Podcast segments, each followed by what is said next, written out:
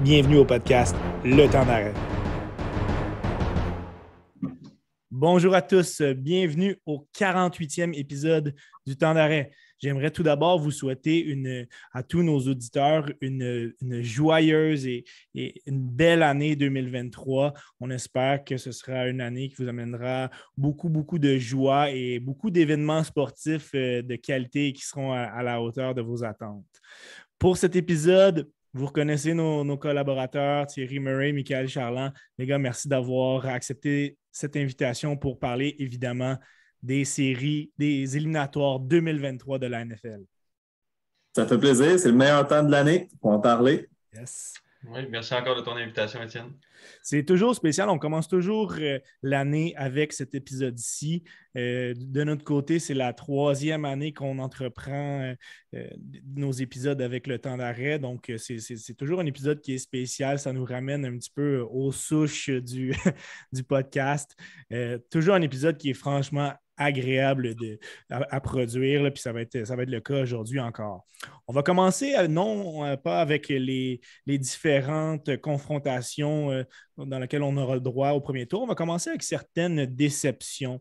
Hein, en début d'année, on avait fait nos prédictions, on s'est amusé un petit peu tous les trois à, regarder ça dans les derniers jours, certains qui ont, tenu la route, d'autres dans lesquels on était vraiment un petit peu plus dans le champ gauche.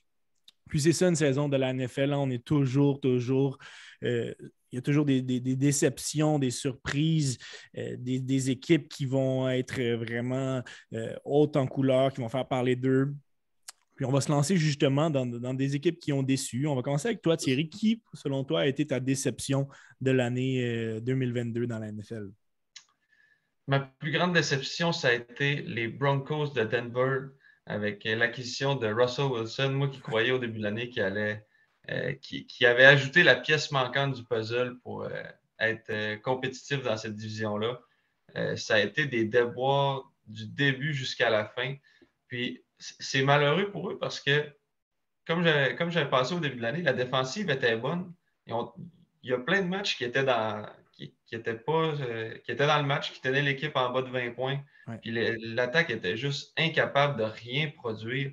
Euh, ça a été un débat aussi avec l'entraîneur Nathaniel Hackett qui a été congédié il y a quelques semaines. Mais c'est en frais d'offensive, ça doit être une des pires depuis plusieurs années. Puis moi, je pensais qu'avec l'arrivée de Russell Wilson, ça allait être euh, quelque chose de beaucoup plus satisfaisant à regarder que ça. Puis ça a été l'hécatombe complet en attaque. Chapeau à la défensive qui s'est présentée match après match, mais ça a été surtout quand on regarde le, prix qu'ils ont payé pour Russell Wilson, étant donné qu'ils vont avoir un très haut choix au repêchage qui appartiendra maintenant aux Seahawks, qui sont en série. Les Seahawks ont eu la main heureuse, on en parlera un petit peu plus tard, mais ça, on dirait que c'est une couche de plus à la souffrance que les partisans des Broncos peuvent ressentir. Oui, tout à fait. Michael, de ton côté, ta déception? Moi, je, suis allé du côté des Colts euh, d'Indianapolis. Euh, moi, je les mettais en série en début d'année. Euh, c'est vraiment pas le cas. Fiche de 4 victoires, 12 défaites, une nulle. Euh, on se rappelle l'an passé, là, ils, ont passé un jeu de faire les séries. Ils ont choqué le dernier match contre euh, les Jaguars. Donc, pour eux, leur solution, c'était de mettre dehors Carson Wentz. Puis, ils sont allés chercher Matt Ryan, qui, selon moi, était un, il était capable de, donner des, bons matchs là, aux Colts. Euh, un petit peu moins de pression sur lui avec Jonathan Taylor comme excellent euh, running back. Ça allait lui enlever un petit peu de pression, mais finalement, ça n'a vraiment pas fonctionné. Euh, Matt Ryan s'est fait bencher au mois d'octobre. Le, coach s'est fait renvoyer au mois de novembre. Ils ont engagé un analyste des ESPN qui a fini avec une fiche de une victoire, sept défaites. Donc, c'était une catastrophe. Là. On ne pouvait pas s'attendre à de grandes choses. On sait que Jeff Saturday, c'était un, emblème pour l'équipe, mais il coachait au niveau secondaire. Euh, c'est quand même la NFL. On ne pouvait pas s'attendre à quelque chose de, concret. Puis, comme tu le dis, un petit mot, Michael, sur l'événement historique, euh, la, remontée historique des Vikings. Ils ont, ils ont, dans une saison de misère, laisser aller une avance qui était pratiquement insurmontable, puis pour finalement perdre le match en prolongation. Oui, ouais, c'était catastrophique à, regarder à la télévision. Donc, euh, comme tu dis, c'était vraiment historique, puis c'est c'était pas chic, là, euh, les Colts. Euh, j'ai noté Quiripay Ngakwe que j'avais vu qu'il allait quand même avoir une bonne saison, puis ils ont été quand même corrects, mais écoute, là, ils ont été le dindon de la farce, je dirais, cette saison. Là. De mon côté, je vais aller avec les Raiders de Las Vegas. On n'a pas le choix d'y aller avec une note négative de leur côté. Après une fiche de 17 l'année passée, on s'attendait à une progression. Eh bien non, ils ont fini avec une maigre fiche de 6-11. Et fait à noter un parallèle avec l'équipe de Michael, ben, la seule équipe que les Colts ont battue, ben, ce sont les Raiders. Euh, Derek Carr qui a été, euh, qui a été assis, hein, il, a été il a été délégué sur le banc pour le dernier match de la saison. Donc, euh, il va quitter. Donc, il y a un changement de garde pour l'année prochaine. Mais c'est surtout les attentes qu'on pouvait avoir avec un Devante Adams, euh, un des, sinon le meilleur receveur du circuit qui s'ajoutait à cette équipe-là. Beaucoup de talent en défensive avec des Max Crosby, Chandler Jones, Nate Hubbs. Et point de vue statistique pour certains joueurs comme comme Devante Adam, plus de 1500 verges par la passe. Josh Jacobs, le porteur de ballon, qui a eu sa meilleure saison à vie à 1653 verges au sol. Donc, en regardant ça, on pourrait croire que c'est une saison positive, mais non. Ben, trois fois durant l'année, ils ont fini par perdre le match pour avoir mené par plus de 17 points. Et c'est la seule équipe de l'histoire qui a perdu cinq fois ou plus après avoir mené par plus de 10 points dans une saison. Donc, c'est historique, mais pour le, pour la mauvaise manière. Et on peut vraiment questionner le, travail de l'entraîneur Josh McDaniel, qui en était une première saison avec, euh, avec les Raiders. Donc, c'est vraiment couche par-dessus couche de, de, négatif pour les Raiders. Donc, ça a été vraiment très décevant de, leur côté. Allons-y avec euh, justement ce, fameux tableau des séries. Là. Ceux qui sont, qui sont sur YouTube peuvent le voir euh, dans mon image. Il y a deux équipes qui ont une, pause, hein, une semaine de congé pour euh, cette première semaine, euh, congé salutaire hein, pour soigner certains, certains bobos, certaines petites blessures. Commençons avec l'américaine et les, Chiefs de, Kansas City. Michael, ça a été une autre euh, saison dominante de leur côté avec une fiche de 14-3. Oui, c'était une excellente saison. Ce n'est pas tant une surprise de dire que les Chiefs ont une bonne saison en attaque, mais je ne m'attendais pas à ce que ça fonctionne autant puisqu'ils avaient perdu Tyreek Hill, qui, selon moi, est un des receveurs les plus électrisants du circuit avec sa vitesse. Il peut euh, distancer euh, les défenses là, assez facilement. Puis, ce que Mahomes a fait, c'est un joueur super intelligent. Son coach le dit, sa première qualité, c'est son intelligence. Il a distribué le ballon. Donc, oui, Kelsey a fini receveur numéro un avec le plus de verges. Mais après ça, c'est Juju euh, Smith-Schuster qui a été ajouté, qui a quand même bien fait. Euh, McKinnon qui a reçu beaucoup de ballons. Valdez Scantling, anciennement des Packers, a bien fait aussi. Donc, euh, saison, si je pourrais dire, possiblement MVP de Pat Mahomes, euh, qui a bien distribué son ballon. Clyde Edwards-Helaire a été remplacé par Pacheco comme running back qui fait aussi bien. Donc, près, de, 5 euh, verges par course pour lui, c'est excellent. Extrêmement dynamique. Là, donc, euh, non, vraiment, euh, encore une fois, une, excellente, une grosse force, les Chiefs. On dirait que peu importe qui rentre dans ce système-là, ça va fonctionner. On t'a parlé de Juju, il sortait des moments difficiles. on a ajouté Jarek McKinnon, qui est un porteur de ballon correct sans plus, mais a été une véritable menace par la passe, plus de 500 verges, 9 touchés. Pat Mahomes, tout ce qui touche, ça, tourne en or. Petite statistique quand même intéressante, plus de 5000 verges par la passe pour lui, 41 touchés, 12 interceptions. Et pour expliquer peut-être la, statistique la plus importante pour un corps arrière, ben, c'est le rate donc, euh, le, fameux rate pour un carrière, euh, l'expliquer rapidement là, pour nos éditeurs, nos auditeurs, ben, c'est une statistique qui est, la plus complète pour les carrières, qui prend en compte euh, le plus d'éléments qui sont importants, donc le pourcentage de passes complétées, le nombre de verges par la passe, le pourcentage de touchés et d'interceptions par passe tentée. Quand tu te situes en haut de 100, ben, c'est que tu as eu une saison exceptionnelle et Pat Mahomes est à 105,2. C'est pour dire à quel point il a été dominant cette année. Vraiment, ils sont un petit peu vulnérables, je dirais, contre la passe. Ils se situent au 18e rang en termes de défensive, donc ce serait peut-être seulement leur petit point faible. Ils ont une semaine de congé. Le premier euh, affrontement dans lequel on va, euh, qu'on, va assister, qu'on va analyser, mais c'est le, c'est l'équipe qui a fini en deuxième position, là, les Bills de Buffalo, qui vont affronter les Dolphins de Miami dimanche à 1h. Thierry, qu'est-ce que tu penses euh, qui, va, qui va vraiment être les éléments importants de cette rencontre? Euh, la grosse nouvelle qu'on a, c'est que toi, Tagovailoa ne sera pas de la partie. Euh, ben, je dirais heureusement pour lui, mais malheureusement pour les, pour les Dolphins. c'est certain que en l'absence de toi, les chances des Dolphins viennent de baisser drastiquement. Euh, que ce soit Skyler Thompson qui commence la rencontre ou Teddy Bridgewater s'il est de la partie parce que présentement il est incertain. Peu importe c'est qui des deux, ça ne sera pas. Euh, sera pas la solution. Je pense qu'on affronte une équipe beaucoup trop forte pour se permettre d'avoir un carrière réserviste pour, euh, pour jouer. En plus de ça, on a beaucoup de joueurs qui sont euh, incertains pour le match du côté des Dolphins. C'est assez long comme liste. On a Ryan Monster, le porteur de ballon, qui est incertain. On a Jalen Waddle qui est incertain. On a trois des joueurs de ligne à l'attaque, euh, dont Teron Armstead, Liam Eckingberg, qui sont incertains. Euh, donc, la liste est longue. Puis du côté des Bills, ben, c'est l'inverse. La liste est très, très courte. Juste presque tous leurs joueurs sont là. Juste revenir sur les Dolphins un petit peu, Thierry. C'est une équipe qui a vraiment une saison en deux temps. Donc, ils finissent avec une fiche de 9-8, 1-4 à leurs cinq derniers matchs. Et ça va avec l'effectif aussi. Lorsque toi es en santé, ben, c'est une attaque, qui est extrêmement dynamique. Tyreek Hill qui a eu plus de 1700 verges par la passe. Jalen Waddell, plus de, plus de 1000 verges aussi.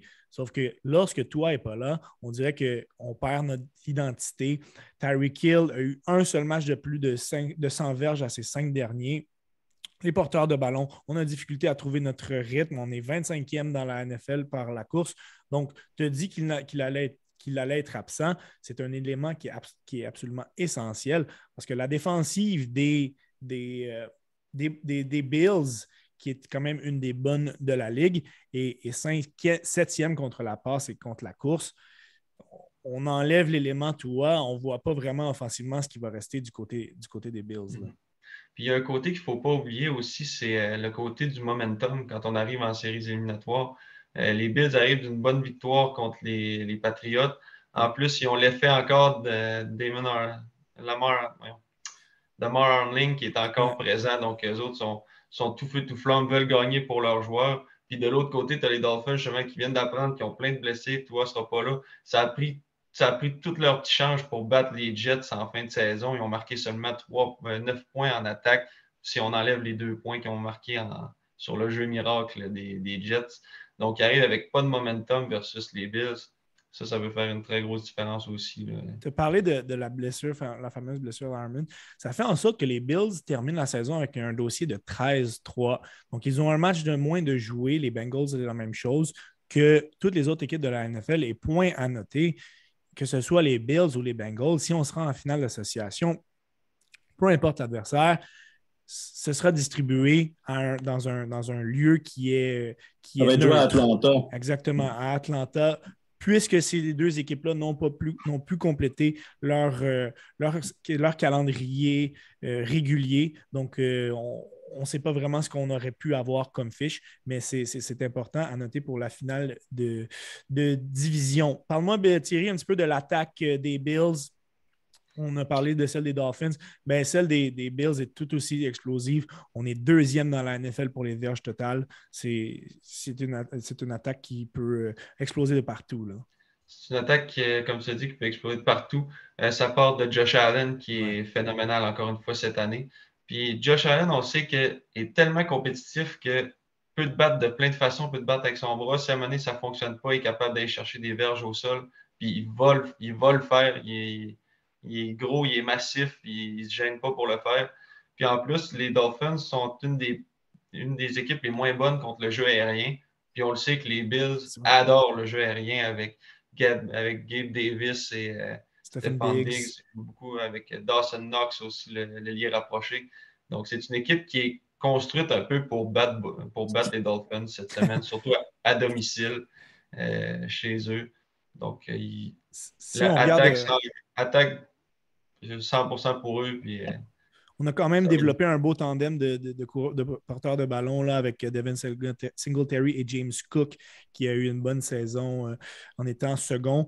La défensive, si on regarde un petit peu plus loin, la défensive des, Bills là, est, une qui est très, très complète. Greg Rousseau en tant, que, en tant que sur la ligne défensive, euh, euh, Milano et Edmund comme secondaire, Travis White comme, comme cornerback, demi de coin, Jordan Poyer comme safety. C'est une défensive très complète on note les, manquements de, Micah Hyde et de Von Miller qui sont blessés euh, jusqu'à la fin de la saison. Ça les aurait mis peut-être parmi la ou les meilleures défensives de, la ligue, mais reste que c'est une défensive qui est très complète. Et tu as parlé de la défensive des, Dolphins, bien, leur force est contre la course. On a fait un bel ajout euh, en fin de saison avec Bradley Chubb, mais ça risque d'être trop peu trop tard pour eux euh, contre les Bills. Est-ce que, est que, Thierry, tu vois une victoire des Bills euh, sans équivoque euh, contre les Dolphins? Ah oui, je pense que s'il y a une certitude cette semaine, je pense que les Bills vont battre les, Dolphins. Je pense que c'est le, match le plus facile à prédire. Il y en a qui sont un peu plus difficiles. je pense que c'est un des plus faciles à prédire. Une chose à surveiller en défensive des Bills, il y a Jordan Poyer et Jordan Phillips qui sont euh, incertains. Donc, ça va être à regarder leur état de santé. Mais je, pense que même s'ils ne sont pas là, je, je pense quand même que les Bills vont remporter le match, mais ça pourrait quand même grandement aider ces deux gros joueurs-là. Absolument. Michael, on se transporte du côté de, Cincinnati où on affronte les Ravens de Baltimore. Sur papier, ça aurait pu être un beau duel, mais là, quelques minutes avant l'enregistrement de, cet épisode, on a appris que Lamar Jackson allait être officiellement absent. Donc, euh, ça enlève un petit peu une touche de, de, piquant, si on veut, sur cet affrontement. Mais quand même, parlons un petit peu des Bengals qui ont eu une excellente fiche en, ayant 12 et 4 et 8 victoires de suite. Oui, j'aime. Euh, c'est vraiment une équipe que j'ai appris à aimer les Bengals, évidemment, avec l'arrivée de Joe Burrow, qui, continue sur sa lancée et qui a dit euh, la fenêtre d'opportunité des Bengals pour le Super Bowl va être ouverte tant que je vais être présent. Donc, j'adore son attitude euh, de gagnant. Écoute, je peux faire les, petits match-ups. Les forces, les Bengals ont la cinquième meilleure attaque par la passe avec euh, Jamar Chase, T. Euh, Higgins, Boyd, euh, même Mixon est une menace pour le jeu aérien.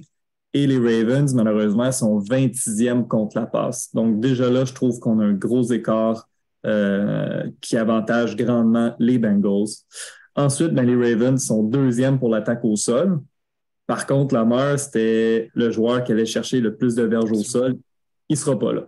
Donc, euh, après ça, J.K. Dobbins, euh, il y a Drake euh, aussi qui peut les aider. Gus Edwards, on a des bons porteurs de ballon, mais on s'entend qu'avec le dual threat, avoir Lamar qui peut faire des dérobades, ce ne sera pas la même chose. Là, on sait qu'on a un carrière qui est un petit peu euh, modelé dans le format de, Lamar, sauf qu'il n'a pas les mêmes qualités athlétiques tout de même. C'est ça, c'est pas Lamar. Puis les Bengals sont quand même forts aussi contre l'attaque au sol. Ils sont septième euh, à ce niveau-là.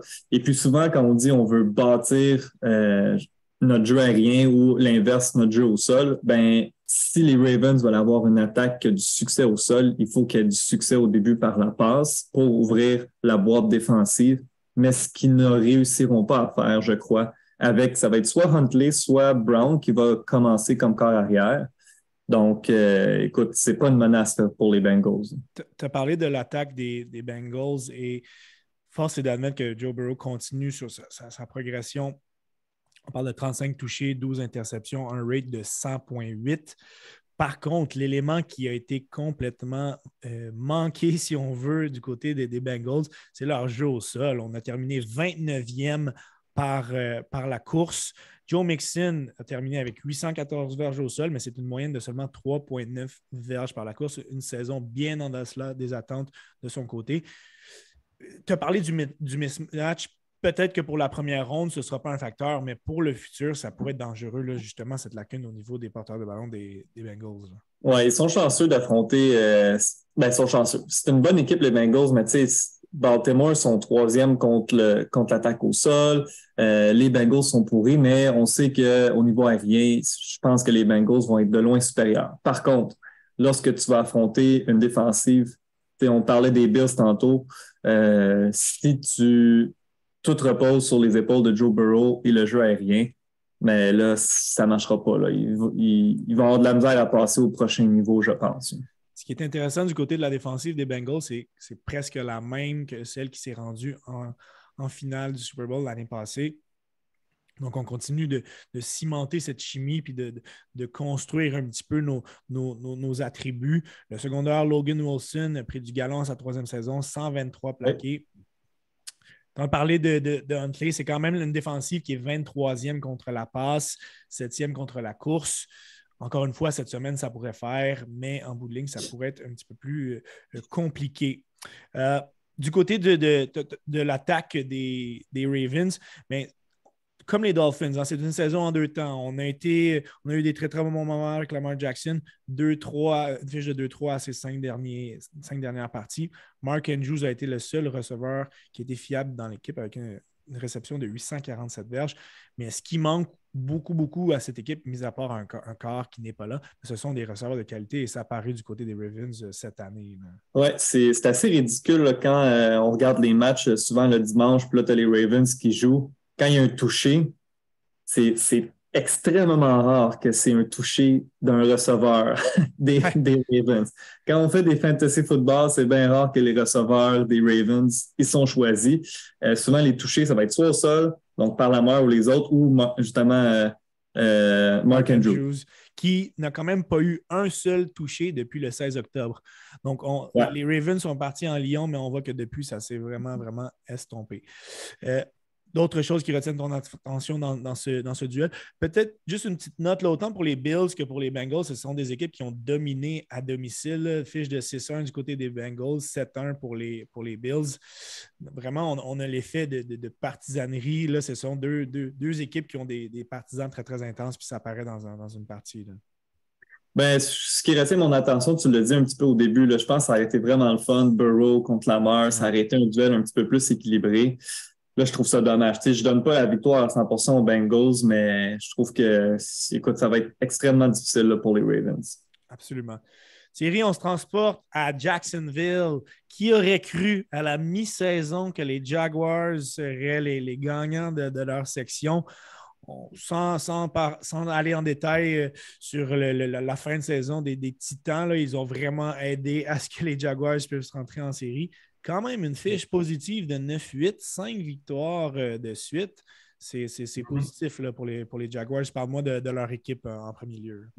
Ben écoute, tantôt je parlais de momentum, puis je pense que c'est quelque chose qu'il ne faut pas oublier quand on arrive en éliminatoire. Justement, les, Jaguars arrivent de 5 victoires consécutives, viennent de gagner leur, euh, leur division. comme tu disais, personne ne les voyait là en milieu de saison. Je ne sais pas si eux se voyaient là eux-mêmes. Donc, il arrive, là avec, avec, aucune attente, avec cinq victoires consécutives, euh, joue à la maison. Euh, écoute, euh, d'après moi, ils sont gonflés à bloc. Ça, ça va être à surveiller. L'effet, je pense que le momentum est, de, leur côté.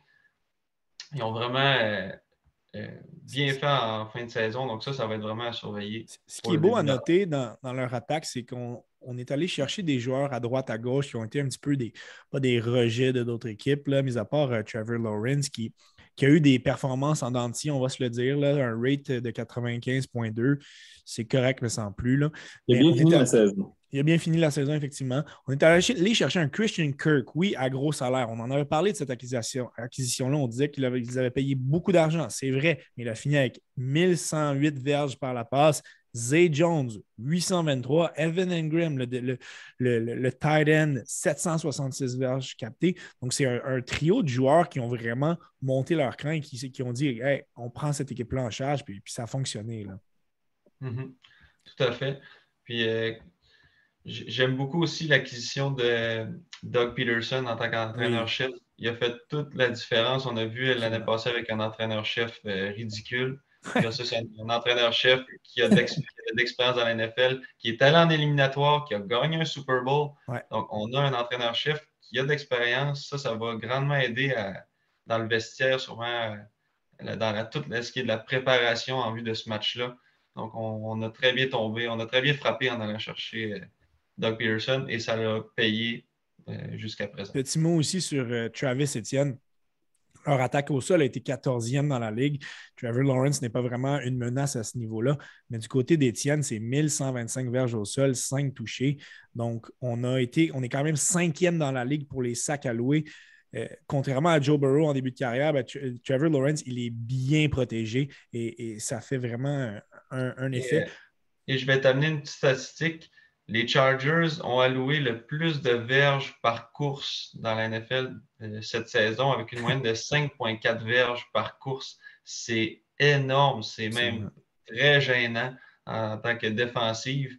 Donc, euh, on pourrait avoir une explosion du jeu au sol au niveau de Jacksonville. Je pense que s'il faut, euh, s'il faut mettre un plan de match sur un joueur, ben, en fait, sur un joueur, sur une attaque, je vais dire, c'est, sur la, ligne à l'attaque et Travis Etienne pour euh, essayer de, de, jouer sur cette faille-là des Chargers. C'est un bon point. Puis parlons justement de, ce mismatch-là. Les Chargers, 28e contre la course. On n'a pas eu Joey Bossa pour une majorité de la saison. Euh, il a seulement, seulement, disputé cinq parties. Il sera là. Est-ce qu'il est à 100% Probablement pas. Khalil Mack, 8 sacs, 50 plaqués, ce n'est clairement plus le joueur qu'il était. Euh, on a une faiblesse aussi au, niveau des secondaires. On a manqué des éléments importants comme JC Jackson, qui l'excellent demi de coin qui, qui, qui, a manqué toute la saison. Donc, on a une défensive avec des joueurs étoiles. Darwin James, très très bon joueur, mais on dirait que, mis à part ces 3-4 joueurs-là, il y a des trous un petit peu partout dans cette défense-là. En fait, on a des très bons chasseurs de corps, mais on n'a pas de joueurs à l'intérieur. L'année dernière, on avait le, gros Linval Joseph qui pouvait combler un trou dans, dans, le centre. On l'a laissé partir. Euh, donc, c'est vraiment au, centre de cette, euh, de cette tranchée-là qui est, que, c'est plus difficile. Euh, contre la passe, sont quand même, sont capables d'appliquer de la pression. Les, les carrières doivent quand même se, débarrasser du ballon rapidement. Mais c'est vraiment, si on est capable d'installer un jeu au sol, qu'il va falloir ramener quelques secondaires dans la boîte, laisser des situations un contre un au groupe de receveurs des Jaguars, c'est peut-être là que ça va, que le jeu au sol va apporter des brèches au niveau du jeu aérien pour Jacksonville. Parlons un petit peu de, l'attaque des Chargers. On a quand même terminé avec euh, un dossier de 4 victoires, une défaite lors des cinq dernières parties. On termine avec un dossier de 10-7, mais on est 5-4 à l'étranger. Donc, ce n'est pas la force de l'équipe de jouer à l'étranger. On a parlé qu'on a eu une tonne de blessés en défense, mais c'est quand même une attaque qui a été productive, troisième dans la ligue euh, par la passe euh, avec euh, Justin Ray. Justin Herbert, qui a eu, comme Lawrence, des performances un petit peu en. Là, on termine avec un rate de 93,2, donc c'est un petit peu décevant de son côté, mais ça reste une attaque qui est, très bien garnie. Oui, en fait, cette attaque-là est très bien bâtie. La chose qui les retient, selon moi, c'est Brandon Staley, l'entraîneur. Le, c'est ça, Brandon Staley? Entraîneur-chef. Euh... Que ce soit. Ouais. Ouais, mais. J'ai pas le nom non plus ici. J'espère pas, euh, pas dire un mauvais nom, mais en tout cas, je, je vais dire l'entraîneur-chef. Euh, vraiment prend des mauvaises décisions, un mauvais gestionnaire de match. Il va en situation de quatrième essai quand c'est pas le temps, prend des temps d'arrêt douteux. Euh, on se rappelle que l'année dernière, il n'avait pas fait des éliminatoires, euh, grande partie à cause de lui, dans leur dernier euh, match contre les Raiders. Cette année, encore, prend des mauvaises décisions. Au dernier match, il décide de faire jouer tous ses partants dans, une, euh, dans un match qui ne voulait absolument rien dire. Et là, présentement, Mike Williams est encore incertain pour le, match parce qu'il s'est blessé au dernier match qui ne valait absolument rien dire. Donc, selon moi, c'est un des pires entraîneurs. Il est juste chanceux d'être tombé dans une équipe qui a de talent. Donc, selon moi, là, je ne sais pas qu'est-ce qu'il fait encore là, cet entraîneur-là. Moi, je le congédierais d'ici la fin de la saison.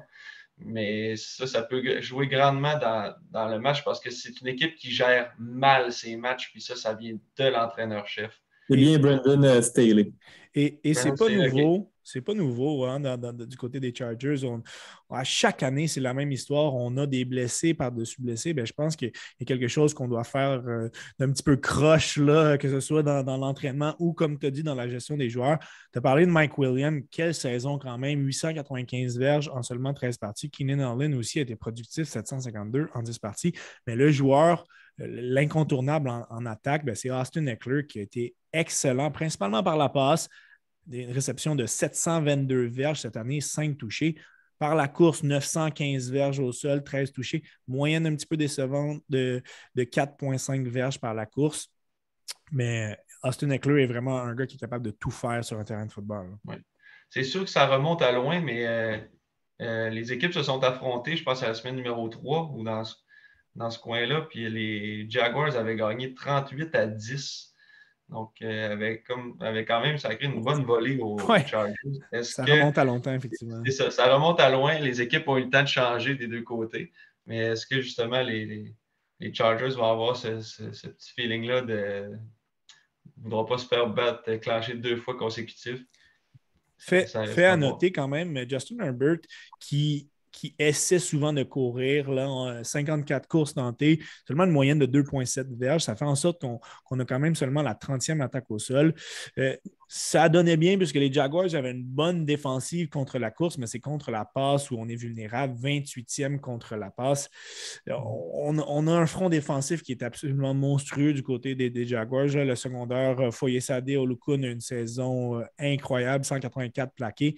Mais Justin Herbert pourrait avoir beaucoup de plaisir par la passe. Euh, euh, c'est, le match est samedi 8h15, donc ça pourrait être une longue soirée pour la, tertiaire, euh, la tertiaire des Jaguars. Mm-hmm. Et c'est ça, si, on, si finalement Mike Williams, est de la partie, c'est difficile de couvrir ces deux bonhommes-là parce que c'est deux receveurs numéro un. Il n'y a pas de numéro deux dans cette équipe-là, c'est Keenan Allen, Mike Williams. Donc c'est vrai que ça peut être euh, très difficile à couvrir ces, deux gars-là. Joueur à surveiller aussi du, nouveau, du, côté de la défensive des Jaguars. C'est le premier show total de, de, de l'année dernière. Trevin Walker, qui, on va se le dire, a une saison quand même un peu décevante. Par contre, c'est un gars qui, en éliminatoire, monte un jeu d'un cran. Ça devient un guerrier incroyable. On l'avait vu en éliminatoire avec Georgia. Il, avait aidé son équipe à remporter le championnat national. Est-ce qu'il pourrait un petit peu racheter sa saison décevante? Ça pourrait être, intéressant à suivre. Les gars, je suis curieux d'avoir votre prédiction. Je pense que du côté de, l'américaine, s'il pourrait y avoir une surprise, c'est de ce niveau-là. Je vais prendre votre prédiction euh, aux deux pour ce, pour ce match-là. Thierry, pour commencer. Moi, je vais aller avec les Jaguars de Jacksonville. Ça serait une belle, surprise, Michael. Écoute, euh, je, vais y aller aussi avec les Jaguars. Euh, ouais, les Jaguars. Je vais faire euh, courant. je, vais aller à l'autre côté du courant.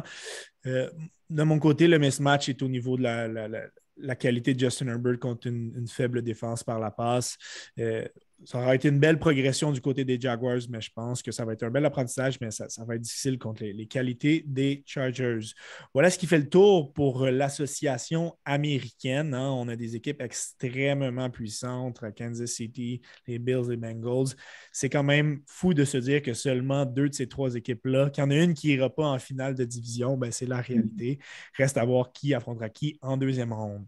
Du côté de la nationale, Thierry, je suis très heureux de te parler de l'équipe qui a fini en première position. Tu les avais mis en série. Euh, félicitations. Les Eagles de Philadelphie se méritent un bike pour leur première, pour la première semaine avec une excellente fiche de 14-3. On va noter quand même fin de saison un petit peu plus difficile. Une fiche de 3-2 dans ces cinq derniers matchs, mais c'était deux défaites euh, sans, sans Jalen Hurts. Donc, euh, parle-moi rapidement un petit peu de la saison des, Eagles. Ben écoute, les Eagles avaient construit une équipe euh, très solide, surtout au niveau des, euh, lignes à l'attaque. Euh, ben, pas des lignes à l'attaque, des, des, tranchées. Donc, une grosse ligne à l'attaque, une grosse ligne défensive. tout part de là. puis c'est sûr que toute la saison, ils ont été remis en question parce qu'ils battaient des équipes.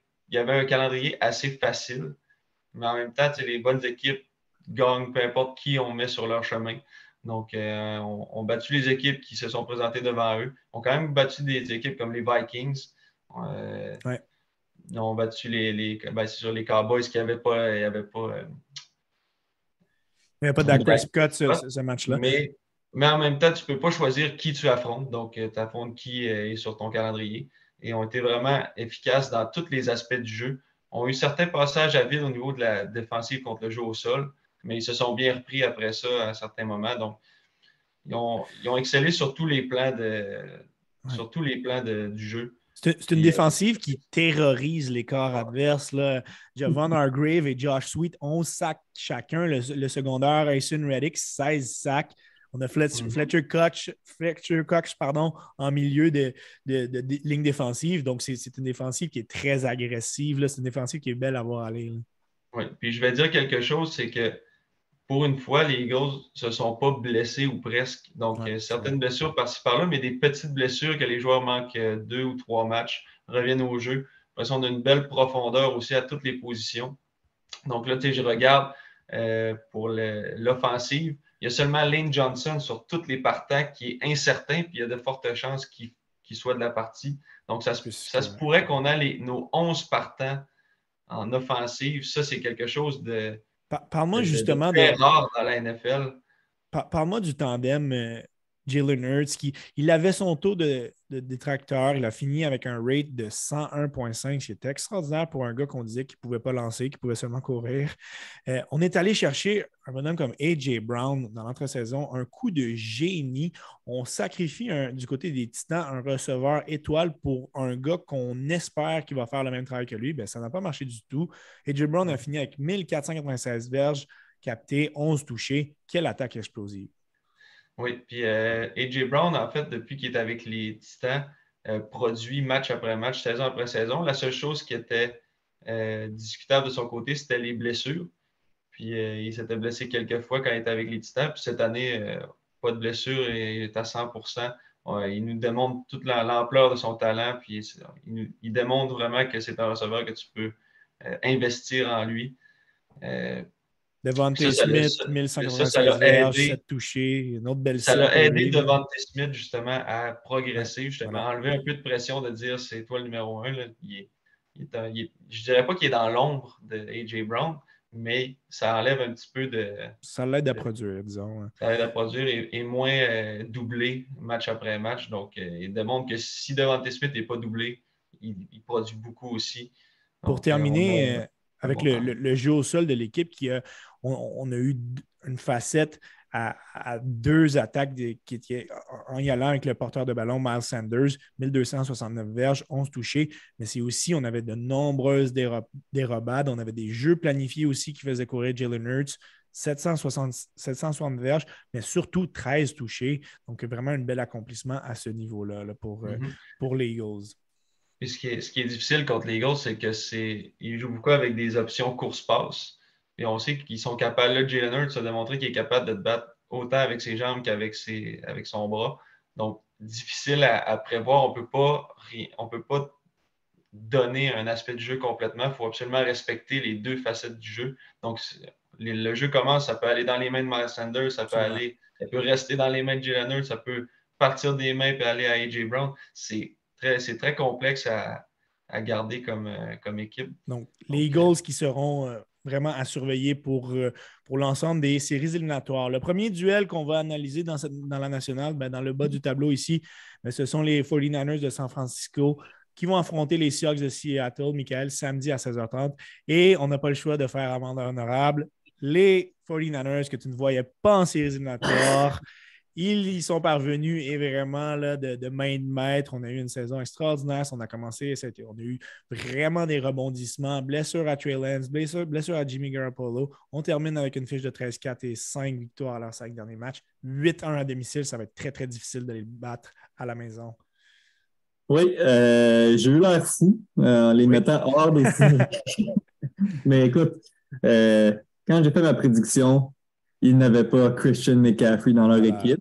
On va se dire. Euh, bon, la confrontation San Francisco-Seattle, le mismatch, c'est vraiment euh, au niveau du sol.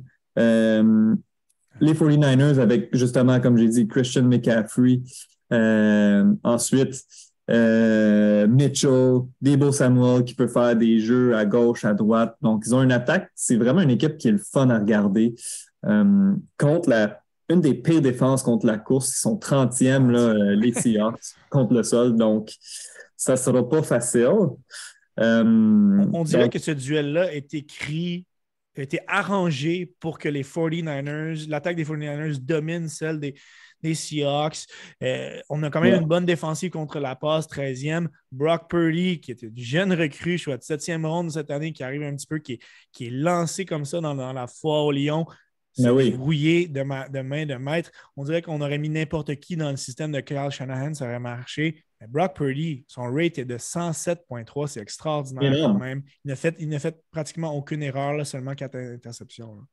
Je ne sais pas si c'est lui qu'on appelle Mr. Irrelevant, vu que c'était le dernier choix au total. Ou, en tout cas, quand même un bon ratio. 13 passes de toucher quand même. Ben, 13 touchés, 4 interceptions seulement. Donc, il ne fait pas, fait d'erreur majeure. Il ne va pas mettre son équipe dans le trouble, mais il ne joue pas au Superman non plus. Ce n'est pas à lui de le faire. Donc, il fait bien les choses. Et moi, ce qui fait en sorte que son travail est facile, si on veut, c'est que l'attaque au sol est tellement dominante qu'en troisième essai, les 49ers, ils sont sixième leur taux de succès dans la NFL. Ça donne des troisième essais qui sont faciles à gérer pour un jeune euh, corps arrière. Et les Seahawks sont 27e contre les troisième essais. Donc, encore là, c'est un énorme mismatch. Je, je pense qu'il va faire la différence. Les 49ers vont être capables d'allonger leur séquence à l'attaque. Clairement, on a des cibles vraiment de qualité. Tu as parlé de, de McCaffrey. George Kittle, qui a eu une saison euh, en deux temps, a terminé quand même à 765 verges, 11 touchés, mais 7 à ses quatre derniers matchs. On dirait que Purdy et lui ont vraiment développé une chimie Brandon Ayuk, plus de 1000 verges par capté, 8 touchés. On dirait que c'est Debo Samuel qui a été blessé, mais qui a une saison moins explosive que l'année passée. Là, on a, je pense qu'on a eu de la difficulté à lui vraiment lui, lui, lui attribuer une chaise euh, définitive.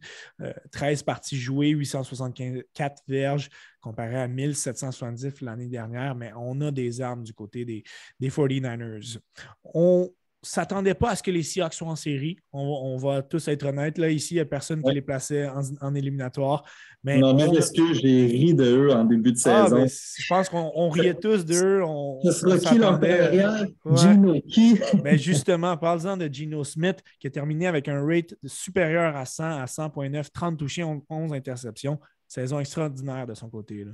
Ouais, vraiment. C'est un, un, un gamer des matchs que j'ai regardé des Seahawks. Tu vois que on dirait que plus le moment il est grand, il, il adore avoir les, gros moments pour lui. Euh, les Seahawks, les verges par la passe, ils sont 11e. Donc, c'est quand même bon vu que les 49ers sont 20e contre, contre la passe.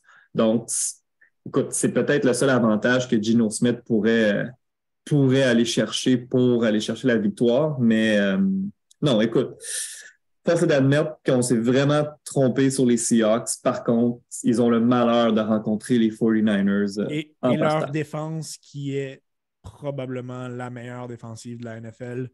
On, a eu des moments. Oui, 20e, on est vulnérable par la passe. Euh, DK Metcalf, Tyler Lockett pourrait avoir une soirée intéressante, mais c'est cette capacité à réussir des gros jeux. Nick Bossa, 18,5 sacs. On a Eric Armstead à l'intérieur de cette ligne défensive. Le secondaire, Fred Warner, qui est un, joueur tout étoile. On, est tellement, tellement complet du côté de cette défensive-là. -là, c'est beau à voir aller. Oui, oui, vraiment. Écoute, la défense plie, son 20e contre la passe. Mais elle ne casse pas parce qu'ils sont, ils sont premiers pour les points accordés. Ils sont les meilleurs dans la NFL. Donc, euh, Écoute, peut-être que des Metcalf, justement, Tyler Lockett, d'excellents receveurs, vont aller chercher des verges, mais après ça, dans la zone payante, euh, je pense pas que les Seahawks vont être capables de capitaliser si jamais ils s'y rendent. Absolument. Du côté de, la nationale, on dirait que c'est l'affrontement qui est peut-être le, plus, clair, le, plus facile à prédire. On s'attend à, une victoire des, des 49ers. Thierry, du côté du Minnesota, dimanche à 4h30, on affrontera les Giants de New York, une autre équipe qu'on ne voyait pas en série, les Vikings qui, euh, combinés un petit peu avec la saison décevante des Packers, ont réussi à se faufiler et gagner le titre de, division. Fiche de 13-4, mais 3-2 à leurs cinq derniers matchs. On est quand même 8-1 à domicile. On a noté une victoire quand même très serrée contre les Giants, 27-24 euh, le 24 décembre, la veille de Noël. Donc, on va clairement avoir un affrontement qui est très intéressant. Oui, puis ça, je trouve que c'est un des c'est un des, des, matchs les plus difficiles à prévoir parce qu'on a une équipe d'un côté qui, qui, a fini avec une très bonne fiche et de l'autre côté, on a les, Giants qui ont fini avec 9-7 qui est correct, mais qui trouvent des façons de gagner. Euh, moi, je me rappelle, euh, on parlait de Michael tantôt qui ne voyait pas les 49ers en, éliminatoire. Je me rappelle ce que j'ai dit sur les Giants. Au début, j'ai dit euh, le bateau coule puis on le regarde couler. Alors, ça vieillit mal. C'est à mon tour d'avoir de un peu, je l'admets. Donc, euh, chapeau à Brian Dable, l'entraîneur des, Giants. Selon moi, devrait gagner l'entraîneur-chef de l'année. Ça serait amplement mérité. Donc, n'a pas une équipe pas une équipe de talent, mais a réussi à, mener ses hommes et à, faire un tout avec cette équipe-là, puis de se rendre là. Donc, commençons, talent, cette équipe-là euh, commençons à analyser leur, attaque, Thierry, si on veut. On s'attendait à, de, quand même de, des choses, de grandes choses de la part de, cette attaque. Oui, on avait certaines, euh, certaines attentes, mais on a vu une saison extrêmement importante. Si Daniel Jones ne performait pas cette année, c'était terminé pour lui avec les Giants. Il a terminé quand même avec seulement 3205 verges par la passe, mais on a fait une, on a, bâti une équipe qui, avec son jeu au sol, a été complètement dominante. On a terminé quatrième par la course, 1312 verges pour Saquon Barkley et Daniel Jones, 708 verges. Donc, on a vraiment on a trouvé l'identité de cette équipe-là et on l'a exploité. Puis ce qui, est, ce qui est très en faveur de Daniel Jones, oui, oui, il ne brille pas au niveau de ses statistiques, mais où il brille, c'est au niveau des revirements. Donc, euh, a été un très bon gestionnaire de match euh, comparativement à toutes les autres années qu'il a joué dans la NFL. A, presque jamais remis le ballon à l'adversaire. Donc, ça, on le sait, les revirements, ça peut changer complètement un match. Donc, Daniel Jones, à, ce niveau-là, est excellent. Euh, une des... Donc, les Giants, vraiment une bonne équipe pour protéger le ballon. Puis ça, ça, leur a rendu euh, de, de fiers services euh, tout au long de la saison. On très, très content pour Saquon Barkley qui ne s'est pas blessé de, la saison, qui est en feu complètement. Donc, je pense que, le, comme tu dis, le, plan de match va être basé sur les habiletés au sol de ces deux gars-là, de, de, de Saquon et de Daniel Jones. Parce que ce qui est intéressant à noter, c'est que le joueur qui a terminé pour le plus de, de passes attrapé dans, cette équipe-là, ben, c'est Barkley lui-même, le porteur de ballon, avec 57. Euh, Darius Slayton, qui a été le receveur le plus productif de l'équipe, avec seulement 724 verges. Et, c'est dommage parce que les Vikings avaient clairement une faiblesse. Ben, c'était leur défensive contre la passe. On est 31e dans la ligue. Euh, ça, va être, difficile de, c'est difficile d'affirmer tout de suite que les, les Giants vont être capables d'exploiter cette faiblesse-là. Non, c'est ça, c'est pas, pas leur force. Euh, est-ce qu'ils vont être capables de, marquer peut-être un coup de circuit ou deux pendant le match? Ça va être à voir, mais clairement, ils n'ont pas une équipe construite pour attaquer cette faiblesse-là. Les, Vikings peuvent se, compter, peuvent se compter chanceux justement d'affronter les Giants en, premier tour, justement. Euh, et, et point à noter dans cette confrontation de ce côté-là du ballon, les, la, ligne offensive des, des Giants est, est, quand même très, très solide. Et on, affronte une équipe qui, est bonne en pression aussi. Daniel Hunter, 10 sacs. Euh, Zadarius Smith, qui, est questionable aussi. Ça risque d'être un, beau duel de, de, tranchées, comme tu as mentionné tout à l'heure. Parlons de l'attaque des, des Vikings. Kirk Cousins, qui ont le catalogue comme un joueur qui est capable des meilleures performances lorsqu'il joue dans des, petits marchés, des heures où personne ne le regarde. Quand il arrive prime time, tout c'est cool. C'est quand même la sixième attaque par la passe de la Ligue. Cousins qui a fini avec un rate de 92,5. Parle-moi de cette attaque-là, Thierry. Ben, c'est une attaque justement qui est, qui est explosive, mais c'est une attaque qui, justement, peut te donner du meilleur comme du pire. Certains matchs n'ont rien fait. Euh, il y a certains matchs, Justin Jefferson est resté à, peut-être 10 verges par, la passe. Euh, puis d'autres matchs, il y a eu 200 verges.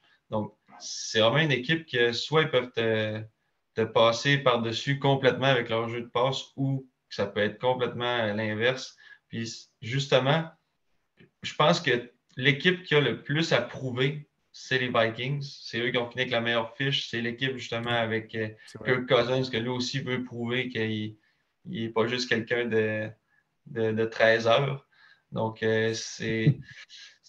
Ils ont beaucoup, selon moi, ont beaucoup de pression comparativement aux Giants. Puis si ça se met à mal aller, s'ils commencent à perdre par deux possessions, euh, est-ce qu'ils vont être en mesure de revenir dans le match? Ils l'ont fait à certains moments dans, dans la saison régulière. Est-ce qu'aux euh, heures de grande écoute, quand c'est seulement eux qui jouent, ils vont être capables de se lever? Et, la défensive des Giants est certaines lacunes contre le jeu au sol. On a une bonne ligne défensive, mais on a une faiblesse au niveau des secondaires. Euh, du côté de l'attaque au sol des, des, euh, Vikings, ben, ça repose entièrement sur Dalvin Cook, euh, Alexander Matheson, qui peut avoir des répétitions si Cook ne joue pas, mais on joue vraiment avec une formation avec un porteur de ballon. 1173 verges, mais seulement une moyenne de 4,4 verges au sol. Donc, peut-être qu'on va pouvoir exploiter cette, faiblesse-là.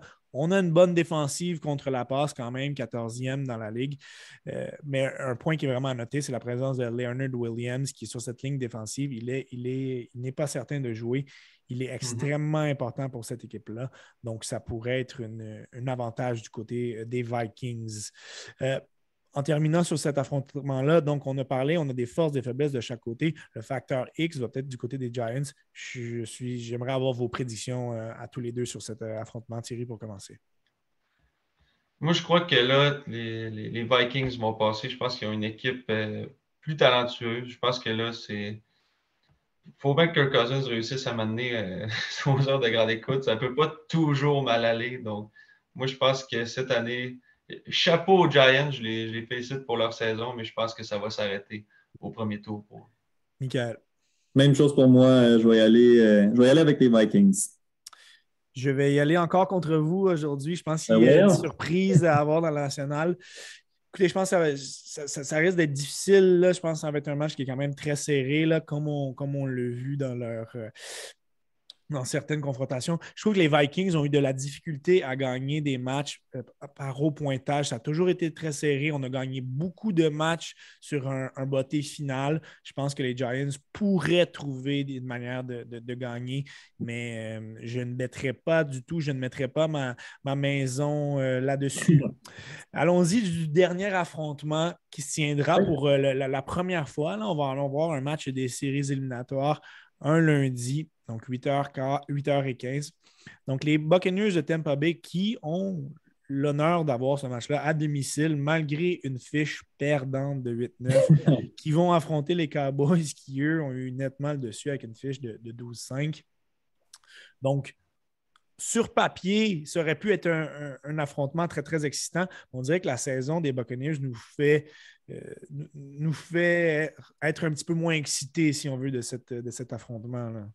Ouais, c'est pas, euh, c'est pas un affrontement qui est, si on veut, sexy. Là. Même si c'est euh, America's Team, les Cowboys de Dallas, Tom Brady, Monsieur Football. Euh, mais écoute, comme tu dis, Tampa Bay ont été, je trouve, tellement décevants, tellement pas explosifs cette année. même, je me rappelle cette année, des fois, je me disais, est-ce que c'était la saison de trop pour Tom Brady? Tu sais, ça cliquait pas. Je veux dire, Mike Evans, qui est un receveur qui a encore fini avec plus de 1000 verges, il a six touchés dans toute sa saison seulement, dont trois au dernier match. Fait que ça n'a vraiment pas bien été au niveau de l'attaque de Tampa Bay. Et, pourtant, cette attaque-là, par la passe, est deuxième dans la ligue.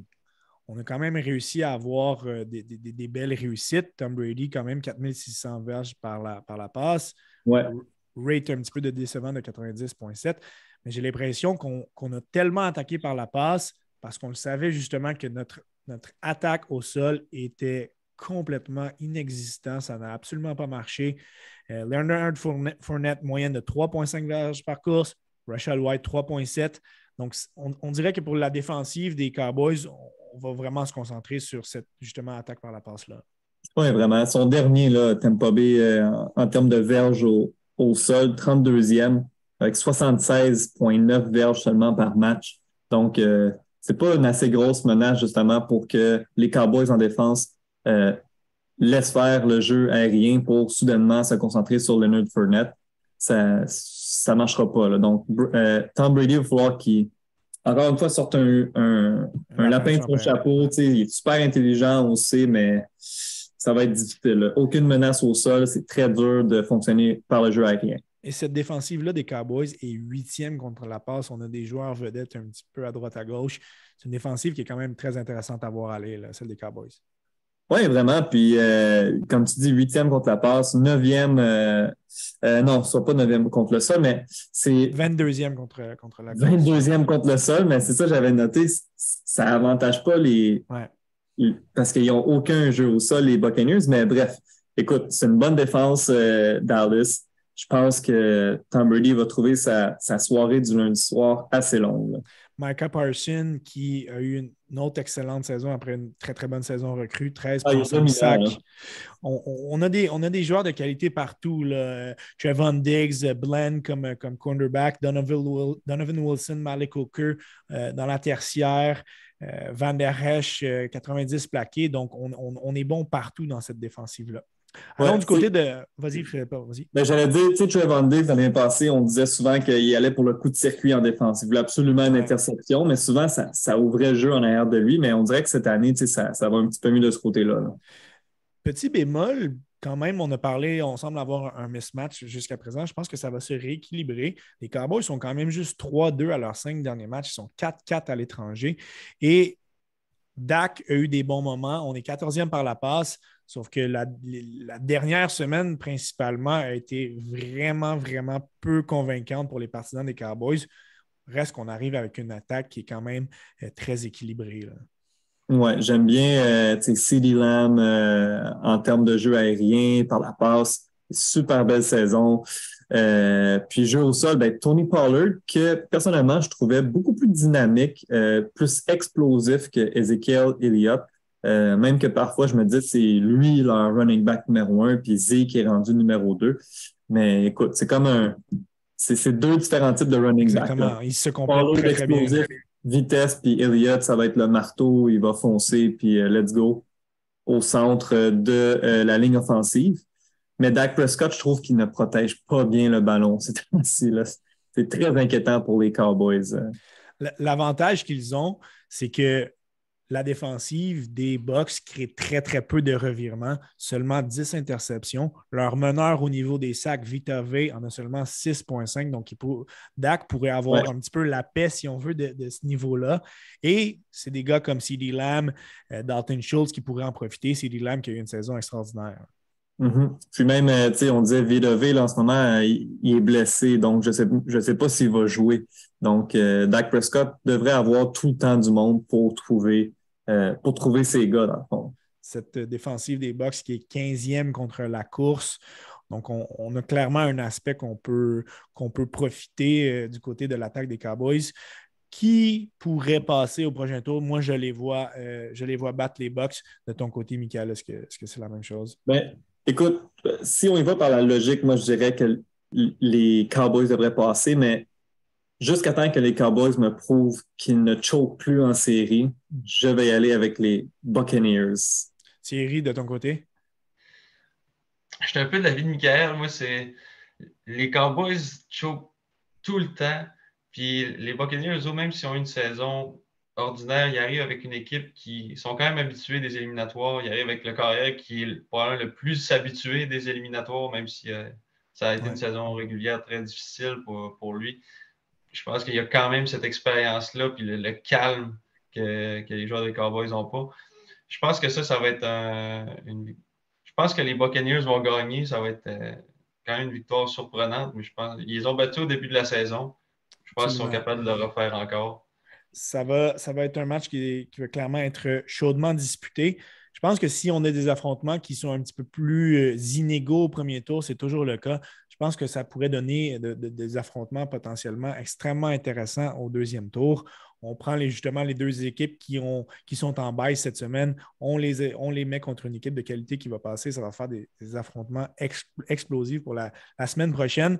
Ce qui est certain, c'est qu'on va avoir, c'est le début d'une séquence de matchs exceptionnelle. On va avoir du football pour le prochain mois de très, très haute qualité. On étire ça sur trois jours aujourd'hui. On, étire cette année, pardon, on étire la sauce. Ça va être intéressant à suivre de cette manière-là. Je vous prends un petit peu euh, euh, à dos tournées pour vous demander vos prédictions de, des deux équipes qui vont se rendre. On va pas, je ne vous demande pas votre champion du, Super Bowl. On va faire ça un petit peu plus tard euh, dans ce parcours éliminatoire. Juste savoir, selon vous, l'équipe qui représentera chacune des divisions. Thierry, pour commencer. J'y vais avec les Eagles. les Eagles all the way pour euh, cette année ils ont une équipe trop, euh, trop dominante à tous les aspects du jeu. Là, ils sont encore plus dominants qu'ils l'étaient en 2017. Donc, je pense qu'ils ont vraiment une équipe qui, peut se rendre là. Puis de l'autre côté, je vais avec les Bills qui sont dans un momentum incroyable. Ils ont été un peu moins bons qu'on l'espérait durant la saison régulière, mais là, présentement, ils sont sur une lancée. Puis je pense que là, c'est leur année. Ça fait quelques années là, qu'ils manquent leur coup. Là. Je pense que cette année, c'est. Michael. Euh, du côté de la nationale, j'ai goût de dire les, les 49ers. Je m'excuse, mais je ne mettais pas en série, j'ai mis au Super Bowl. Et je vais y aller euh, du côté de l'américaine pour les Chiefs. Euh, les Chiefs, ouais. De mon côté, du côté de l'américaine, je vais y aller avec les Bills aussi pour les mêmes raisons que Thierry a, données. Je vais rajouter quand même l'effet de Mar Hamlin qui est clairement un élément que les joueurs vont se, vont se regrouper, euh, ils vont se c'est, un élément qui va être motivateur. On l'a vu euh, dans une équipe, ça peut être un, élément qui est très, très minime, qui peut propulser euh, la, chimie de, d'une mhm. équipe à un autre niveau. Ben, je pense que c'est un Bills. Exactement, c'est un impondérable qui est franchement important. Du côté de, de la, de la nationale, j'aimerais beaucoup euh, dire les Eagles. Et, mon seul bémol du côté des 49ers, mais est-ce que Brock Purdy va pouvoir transporter ces bons moments euh, qu'il a eu en saison régulière en éliminatoire? Si c'est le cas, je les vois en finale. Euh, sinon, ben, ce, ce sera les Eagles. Messieurs, ce fut un, exercice très, très agréable à produire. Hein, comme, comme à chaque année, on, dirait qu'on a la crème, puis franchement, très intéressant d'opposer justement les attaques d'une équipe contre les défenses de l'autre. On, bâtit quelque chose, on mélange un petit peu la soupe et ça donne quelque chose de, franchement intéressant. Merci de vous être prêté au jeu. Puis, euh, je, vous souhaite euh, à, tous les deux de, très, très bonnes séries éliminatoires. Petit mot en terminant, Thierry, euh, sur ces éliminatoires 2023. Euh, ben, comme tu l'as dit, ça va être intéressant d'avoir euh, des matchs sur trois jours. Donc, euh, on va avoir encore plus de football, on va avoir plus de temps de se concentrer là-dessus. J'espère qu'on va avoir deux finales d'association qui, sont fortes. À l'habitude, on, a, ça fait plusieurs années qu'on a des bonnes finales d'association. Je pense que ça va être intéressant d'avoir ça encore. C'est toujours plaisant d'avoir les quatre meilleurs, le corps et d'as le, plus fort possible. Absolument. Michael, de ton côté. Euh, petit mot, petite parenthèse, juste pour dire aux auditeurs que j'ai gagné mon fantasy football. félicitations. Euh, écoute, j'ai hâte de voir euh, vraiment au, niveau de, de l'américaine qui va sortir de là. Comme on disait en début d'émission, les Bengals, les Bills et les Chiefs, c'est vraiment une puissance au niveau de la NFL. Donc, j'ai hâte de voir qui va sortir de là. Et puis, je pense que le match final au côté de la nationale, les Eagles, selon moi, vont jouer contre les 49ers. CMC en santé finalement, donc ça devrait faire un bon match. J'ai hâte de voir ça. Merci beaucoup à tous les deux pour cette excellente analyse du premier tour désignatoire de la NFL euh, de la saison 2023. Merci à tous les auditeurs d'avoir été présents. J'aimerais vous souhaiter encore une merveilleuse année 2023. Je vous souhaite surtout une, une bonne, bonne série de football, de, bons, de, bons, de belles fins de semaine qui sont franchement agréables à passer devant notre, de notre téléviseur. Et, euh, et je vous souhaite une très, très, très bonne euh, épisode euh, final. Hein. On va se retrouver pour, euh, pour ce Super Bowl. Et d'ici là, je vous, je vous dis merci d'avoir été présent. Merci à tous. Merci.